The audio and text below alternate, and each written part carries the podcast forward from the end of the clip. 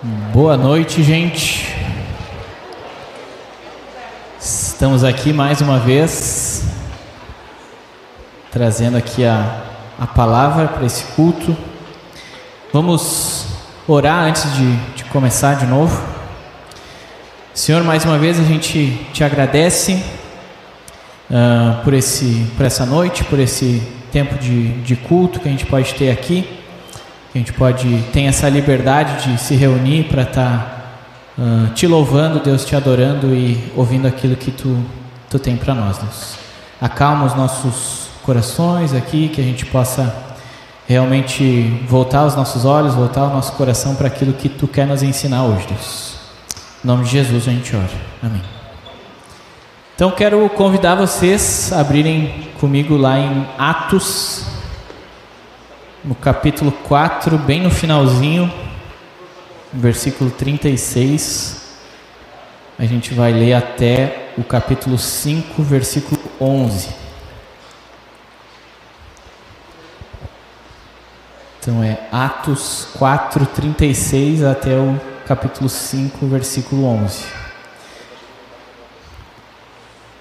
Vamos lá então. José a quem os apóstolos deram o nome de Barnabé, que significa filho do encorajamento, era da tribo de Levi e tinha nascido na ilha de Chipre. Ele vendeu um campo que possuía e entregou o dinheiro aos apóstolos. Aí já no capítulo 5. Havia, porém, um homem chamado Ananias, que com sua esposa Safira vendeu uma propriedade.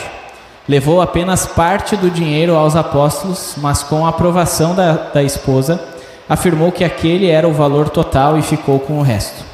Então Pedro disse: Ananias, por que você deixou Satanás encher seu coração? Você mentiu para o Espírito Santo quando guardou parte do dinheiro para si. A propriedade era era sua para vender ou não, como quisesse.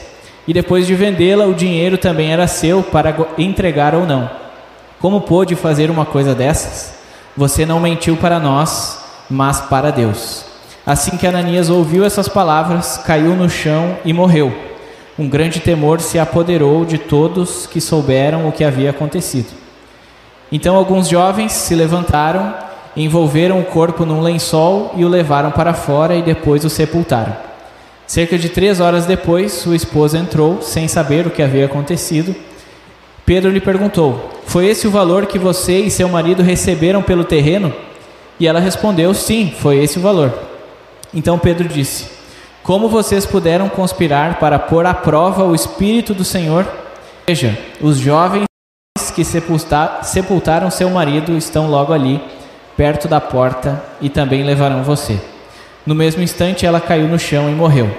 Quando os jovens entraram e viram que ela estava morta, levaram seu corpo para fora e sepultaram ao lado do marido.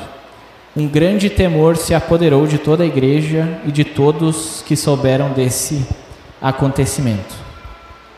Então, uh, ah, para a gente dar uma, uma contextualizada sobre o, o, livro de Atos, né, esse, esse texto que a gente leu, é, Atos ele relata para a gente, o, principalmente nesses primeiros capítulos ali, é, o período do início da igreja. Né? Então, é, logo depois que Jesus tinha ressuscitado e tinha subido aos céus, então, nos primeiros capítulos de Atos, narra esse início, esse momento de transição do Antigo Testamento para o Novo Testamento, né, da antiga aliança com o povo judeu, agora com a nova aliança em Jesus Cristo, né, depois do sacrifício de Jesus na cruz. E, e esse período foi um período de muitos sinais, muitas maravilhas, muitos milagres estavam acontecendo ali por meio dos apóstolos, né, que estavam à frente, estavam liderando esse, esse movimento da igreja. E então, Jesus, já falei, Jesus tinha subido aos céus e tinha acontecido aquele momento do evento do Pentecostes, né? A descida do Espírito Santo, onde os apóstolos é, falam em línguas, né? E essa, essa festa do Pentecostes era uma festa onde viam judeus de todos os lados da, das, das nações, enfim, dos povos ao redor ali. Então esses judeus de todos os lugares diferentes se direcionavam lá para Jerusalém para essa para participar dessa festa e esse momento ali dos apóstolos falando em línguas, eles estão pregando o evangelho e cada um desses judeus de diferentes países estava ouvindo na sua, no seu próprio idioma, né? Então, é, nesse, nesse episódio não eram línguas estranhas, línguas angelicais, mas eram as pessoas ouvindo cada uma no seu idioma e aquilo foi um, um milagre muito grande, né? E o que, que aconteceu depois desse, desse evento, né, dessa festa, é que muitos desses judeus não voltaram para suas casas, né, não voltaram no seu, no seu país, no seu lugar de origem. Muitos ficaram ali em Jerusalém e começaram a participar da igreja. Né? Então, imagina, a gente tem hoje aqui na. Hoje tem menos, né? Mas em média aí nos nossos cursos tem umas 250 pessoas, talvez. Imagina de uma semana para outra que tem 5 mil pessoas, 10 mil pessoas começam a participar do culto, então a igreja aumentou de uma hora para outra, assim, um número muito grande, né? Uh, e no capítulo 4, né, a gente não leu todo ele ali, leu só o finalzinho, mas ele, a gente vê vários exemplos é, de, de atos de generosidade da, do, do, povo da igreja, né? Porque o que, que aconteceu? Esse pessoal veio para Jerusalém, decidiu ficar ali e participar da igreja, mas muitos deles não tinham onde ficar, não tinham emprego, né? Estavam meio que vieram e ficaram assim, né? Não foi nada muito planejado. Então o pessoal da igreja começou a se unir, se mobilizar para ajudar essas pessoas. E ali num, num certo momento do capítulo diz que ninguém passava por necessidade. Muitos venderam suas posses, venderam terrenos, propriedades e compartilhavam esses esses bens, então aquilo que o dinheiro que recebia compartilhava ali com os apóstolos para a igreja é, suprir as necessidades de todos que estavam ali, né? E, e aí no final, no versículo 36 e 37 que a gente leu, aparece o exemplo de Barnabé. E provavelmente esse exemplo foi destacado entre os outros, né? Porque ele não foi o único que vendeu a sua propriedade e doou o dinheiro, né? Mas uh, Barnabé é um personagem que vai aparecer depois no livro de Atos, né, nas viagens com Paulo e com Marcos. Então, talvez aqui Lucas estava querendo dar uma, uma introdução né, sobre Barnabé, sobre esse personagem. Mas também ele queria usar um exemplo de contraponto com o que viria no capítulo 5. Né, porque quando a gente começa o, o capítulo 5, tem essa expressão: havia, porém, um homem chamado Ananias, né? Então destaca essa essa coisa oposta, né? Então um exemplo de Barnabé foi um exemplo positivo e aí depois vindo o exemplo de Ananias e Safira, um exemplo negativo. Uh, então, primeiro o que eu queria que a gente entendesse, uh, ah, um, um, detalhe a mais sobre Barnabé, né? Que ele já era alguém conhecido da igreja, já era alguém conhecido dos apóstolos Lá no versículo 36 diz que os apóstolos deram esse nome, esse apelido para ele de Barnabé, que era, ele já era então alguém conhecido como ser um cara muito generoso, muito amoroso, muito é, misericordioso nesse sentido. Então ele tinha esse esse apelido recebido pelos apóstolos, né? Uh, e o que eu queria que a gente entendesse primeiro sobre esse momento que a igreja estava passando, né?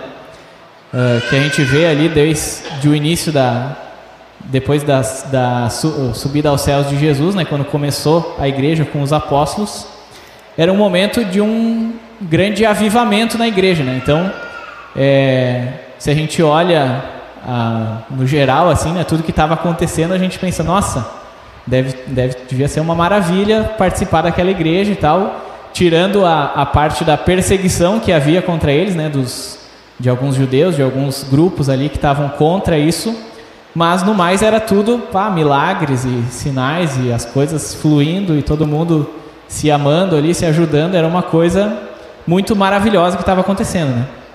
Uh, então, isso que acontece ali no capítulo 4, essa questão da generosidade das pessoas compartilhando né, e, e, e suprindo, não deixando ninguém passar necessidade, a gente também precisa ver esses atos, essas coisas, como um milagre de Deus. Né? Então, aquelas pessoas que faziam parte da igreja, elas não eram superiores às outras, né? não eram mais santas, não era nada disso, era Deus agindo na vida delas e aqueles, aquele movimento estava acontecendo pelo agir do Espírito Santo. Né? Uh, e essa questão de, de vender as propriedades, né, de doar o dinheiro, nunca foi algo pregado pelos apóstolos. Não era uma coisa que eles estavam pedindo, né? Tipo, ah, pessoal, tem gente passando por necessidade, né? Quem tiver disposto aí, vamos ajudar e tal. Não, não teve esse pedido. Eram tudo, tudo ofertas espontâneas que o pessoal mesmo estava enxergando essa, essa necessidade e eles mesmos levavam essa, essa oferta, né? E Provavelmente esse texto que a gente, que a gente leu hoje, né, ele já foi muito usado de forma errada para pregar, enfim, né, para falar sobre dinheiro, sobre oferta. Então, provavelmente, muitas vezes deve ter sido distorcido o objetivo que o texto quer nos, nos passar, quer nos ensinar, para falar sobre oferta, sobre dinheiro e tudo mais, no sentido de, ah, tem que trazer todo o seu seu valor, né? Não dá para ofertar só, um, só uma parte, né? Tem que tudo que tu tiver tem que dar para Deus, tem que ajudar, tem que, enfim, né? Então, provavelmente foi um, um, um texto aí usado de forma errada pelos pregadores aí, aí afora, pelo Brasil, enfim, né? Hoje, seguido a gente vê alguma algum escândalo, alguma bobagem na, sendo falada nesse nesse meio. Uh, mas então é isso que a gente primeiro precisa entender, né, que esse momento que a igreja estava passando era um momento diferente, era um momento especial, né, era um, um avivamento, um, um milagre de Deus na vida daquele povo, daquela comunidade. A segunda coisa é que a gente precisa entender qual foi o pecado de Ananias e Safira. É, talvez um outro, um outro momento onde esse texto é usado de forma errada é dizendo que o problema que eles, o pecado que eles tiveram foi que eles venderam a propriedade, o terreno, enfim, que eles tinham, e eles deram só uma parte, né? não deram todo o valor. Então esse foi o, o pecado, esse foi a falha deles, né? Mas, na verdade, o, o texto aqui ele não está querendo falar sobre o dinheiro em si, o valor que eles deram, a quantidade, enfim. Isso não, não é o que importa aqui nesse, nesse texto. É, o fato é que Ananias e Safira venderam a propriedade, propriedade, né? E eles entregaram só parte do valor. E quando no versículo 2 ali, né, a gente pode ler que levou apenas Ananias e Safira levaram apenas parte do dinheiro aos apóstolos, mas com a aprovação da esposa, né, Ananias e sua esposa, afirmou que aquele era o valor total e ficou com o resto. É, dependendo da, da versão, eu li em, em outras linguagens, aqui eu estou lendo na NVT, às vezes não fica tão claro que eles armaram esse esquema ali no início, né? Mas aí quando Pedro confronta Ananias no versículo 3, né? E no versículo 4 ele diz assim: A propriedade era sua para vender ou não, como quisesse. E depois de vendê-la, o dinheiro também era seu, para entregar ou não. Como pôde fazer uma coisa dessas? Você não mentiu para nós, mas para Deus. Então, aqui no versículo 4, Pedro deixa bem claro que o problema não foi ele ter entregado só parte do valor. Né? É, ele fala, a propriedade era sua, tu podia vender ou não. Não era uma, não era uma regra, né? não era um pedido da igreja, não era uma, uma coisa que os apóstolos estavam ensinando, estavam pedindo. Ele podia vender ou não. Depois que ele vendeu, o dinheiro era dele para ele doar ou não. Né? Ele tinha essa escolha, ele não era obrigado a doar. O dinheiro era dele já. Então, ele não tinha essa, essa, esse dever, essa obrigação. Então, o pecado deles não foi apenas, não foi simplesmente que eles não deram todo o valor, mas foi essa mentira, né? Essa é, informação ali que eles passaram. Ó, oh, isso aqui foi tudo que a gente conseguiu é, vendendo aquele terreno. Esse foi o valor. Vou doar tudo aqui, né? Então Pedro confronta eles nesse sentido, né, de eles estarem mentindo, e ele diz ali que ele mente para Deus, né? O pecado deles então não foi algo tão simples assim. Talvez a gente pode ler e pensar assim, ah, foi só uma só uma mentirinha de leve assim, né? Só uma coisa uma coisa boba, né? É, pô, ele vendeu, ele está até ajudando a igreja, né? Então não é de todo mal o que ele fez, né? Uh, mas ali Pedro diz que ele deixou que Satanás enchesse o seu coração. E quando a gente fala uh, nesse termo aqui não está se referindo a Ananias estar possuído, uma coisa assim, né? nada, nada nesse sentido, mas de que ele deixou que Satanás tomasse conta do seu coração, das suas motivações e tudo mais. É, e ele caiu então nesse, nesse, nessas sugestões, aí, nessas ideias que Satanás colocou para ele. Né? A gente pode lembrar também de dois exemplos é, que a gente tem no, nos evangelhos ali, que é o exemplo de Judas e o próprio exemplo de Pedro. Né? Judas, quando foi trair Jesus, diz que ele foi tomado por Satanás.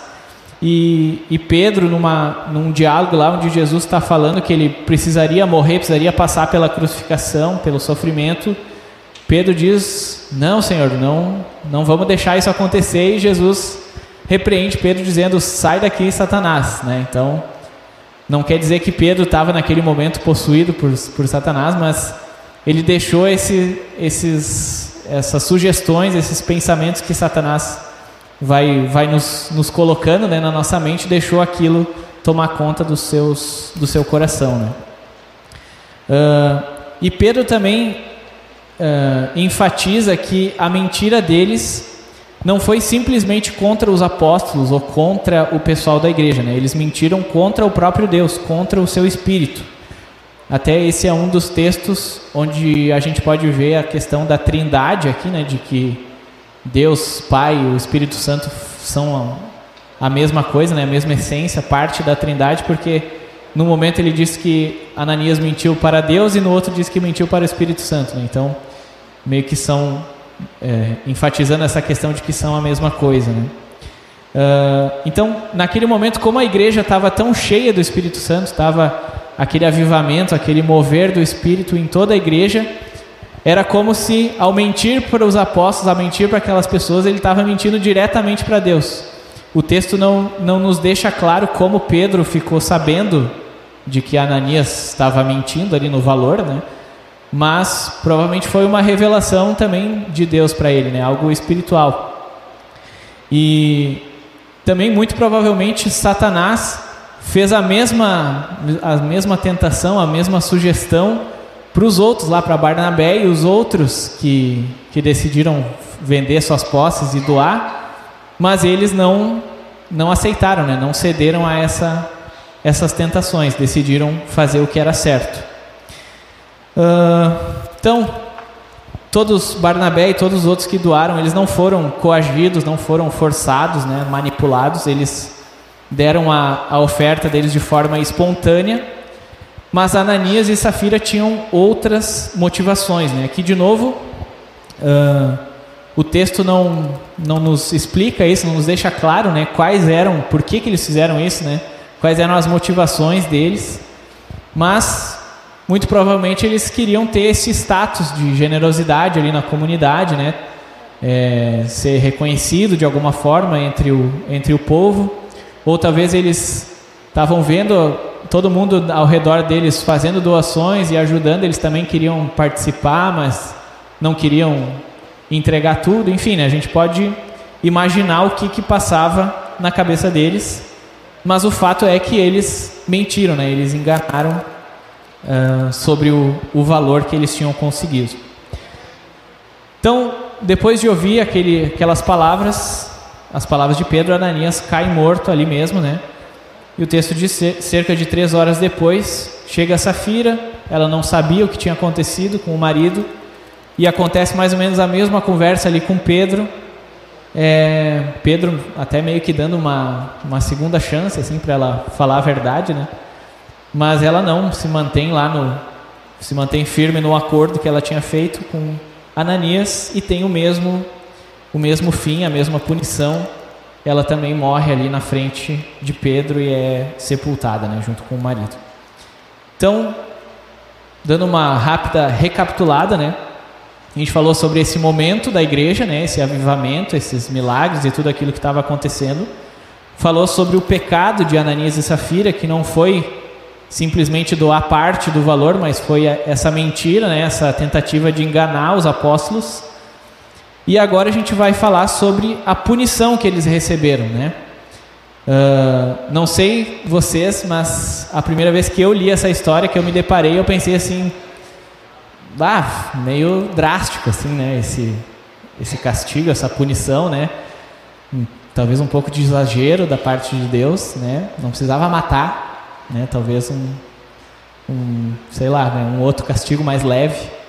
É, e eu, eu lembro que eu já falei isso em outras vezes na, em alguma pregação sobre essa questão que muita gente tem esse, esse pensamento, essa ideia sobre um, um, Deus, sobre dois deuses diferentes ou um Deus que mudou na história, assim, né? O Deus do Antigo Testamento, que é um Deus malvado, um Deus rigoroso e tal, que mandava o povo para a guerra e matava os seus inimigos.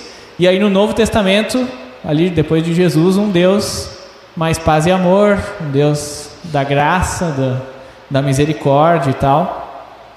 Uh, e essa história parece que não combina assim, né, com o Novo Testamento. Parece que erraram ali na cronologia. Devia estar no Antigo Testamento essa história. Houve algum equívoco ali. O pessoal que, que escreveu a Bíblia, né? É porque Deus, esse Deus de amor, não iria matar duas pessoas assim, né, por uma simples mentirinha. Uh, mas para a gente entender um pouco mais sobre isso, né, por que, que aconteceu isso, né, por que, que os caras pecaram ali, mentiram e morreram ali na hora, né? Uh, então, como Deus estava demonstrando o seu amor, estava derramando a sua graça é, naquele, naquele povo, naquela comunidade, com milagres, maravilhas ali, sinais no meio do povo, né? É, da mesma forma que Deus se demonstrava de, dessa maneira, ele também estava demonstrando nesse episódio com Ananias e Safira a sua santidade, a sua justiça e o seu juízo. Uh, eu estava lendo alguns comentários, algumas, uh, alguns textos falando sobre esse episódio e vários faziam comparações com outros momentos no, da Bíblia, né, onde aconteceram coisas parecidas, assim, né.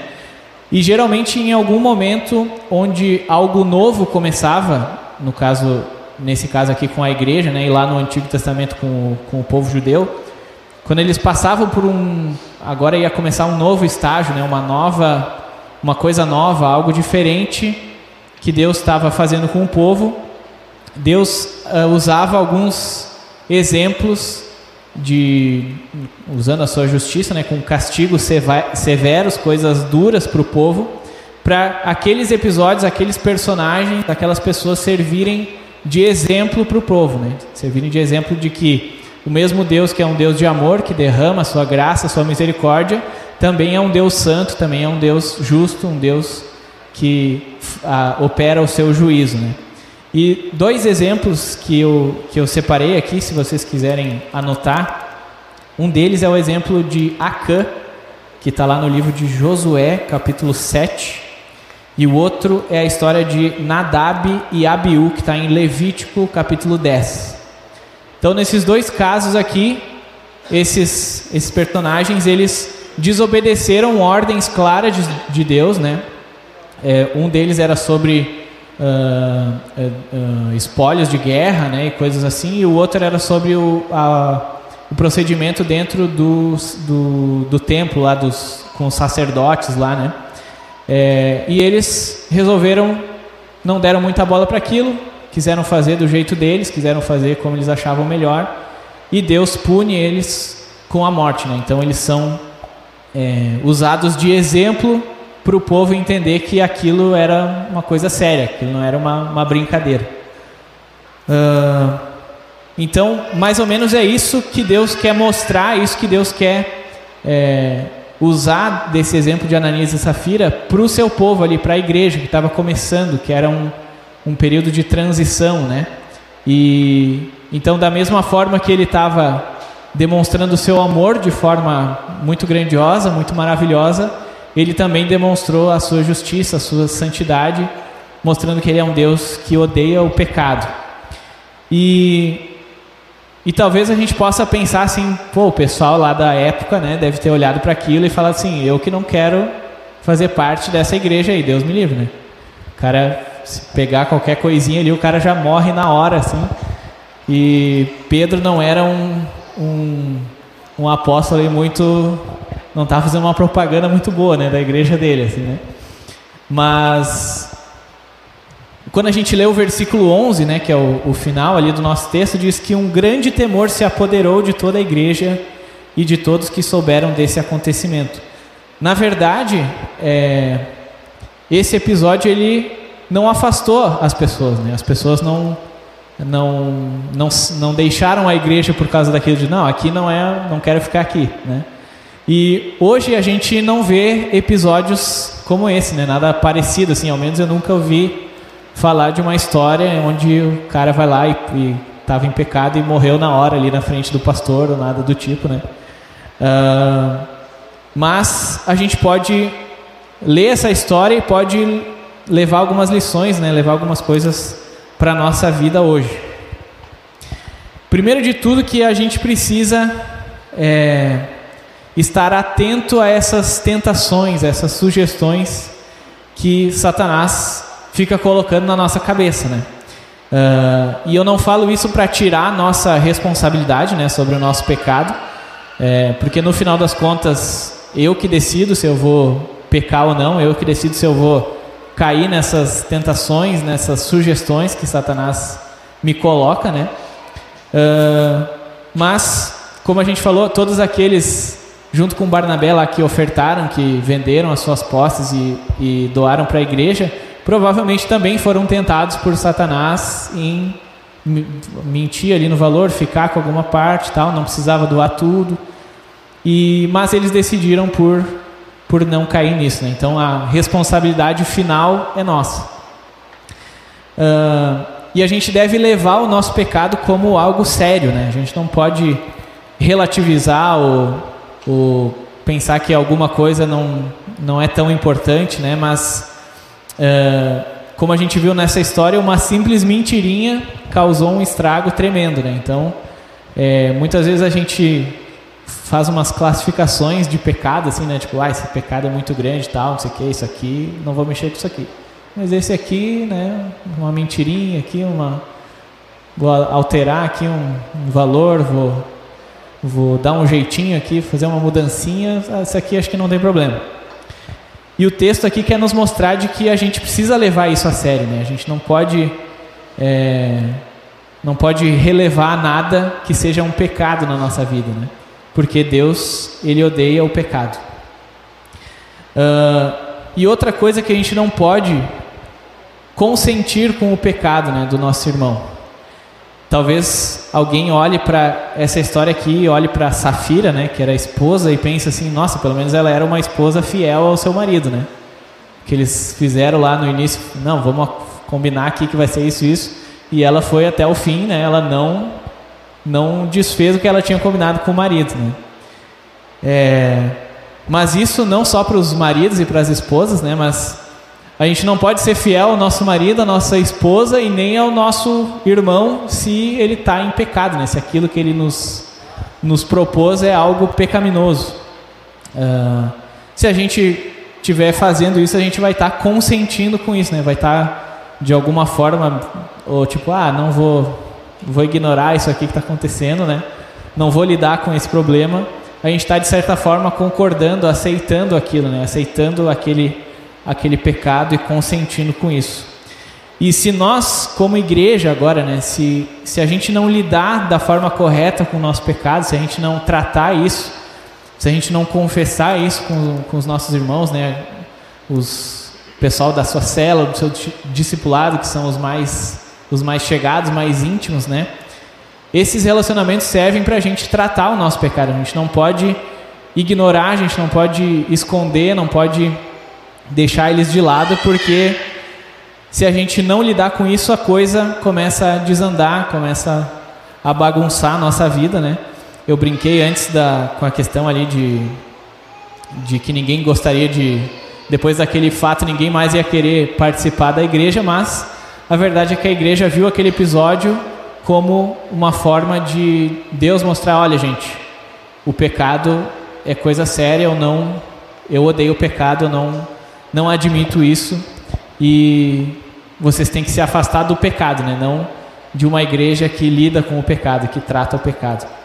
É, e se a gente continua lendo o livro de Atos, a gente vê que a igreja é, não parava de crescer, né? não foi aquilo que, que abalou essa, essa questão com, a, com a, o crescimento da igreja. Né?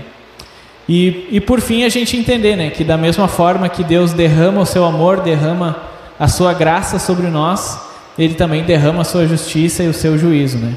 Então a gente não pode é, viver uma vida onde a gente ignora o pecado se a gente quer adorar, se a gente quer amar um Deus que odeia o pecado, né? Essas coisas não não não combinam, não não andam juntas, né? Vamos orar, gente. Senhor, uh, mais uma vez a gente quer te te agradecer por esse tempo, te agradecer porque é, tu, tu fala com a gente, tu nos ensina através da tua palavra, Deus, e o nosso desejo, o nosso pedido é para que tu nos mostre aonde quais são as áreas da nossa vida que a gente tem sido deixado levar pelos, pelas tentações, pelas sugestões que Satanás tem nos, nos apresentado, nos colocado, Deus. Quais áreas que a gente tem ignorado de certa forma, relevado os nossos pecados, as nossas falhas, Deus. E que a gente possa cada dia mais estar lidando com o nosso pecado como algo sério, não como não como uma coisa como uma brincadeira ou como uma coisa que não importa, Deus, mas que a gente assim como tu possa odiar o nosso pecado e possa lutar contra ele para a gente poder de uma forma é, junto contigo estar tá vencendo essas lutas, vencendo essas batalhas, Deus, e poder te, te adorar, te honrar com a nossa vida, Deus. É, sendo mais parecido contigo a cada dia. Uh, abençoa a nossa semana, Deus, em nome de Jesus. Amém. Isso aí. Uma boa noite a todos.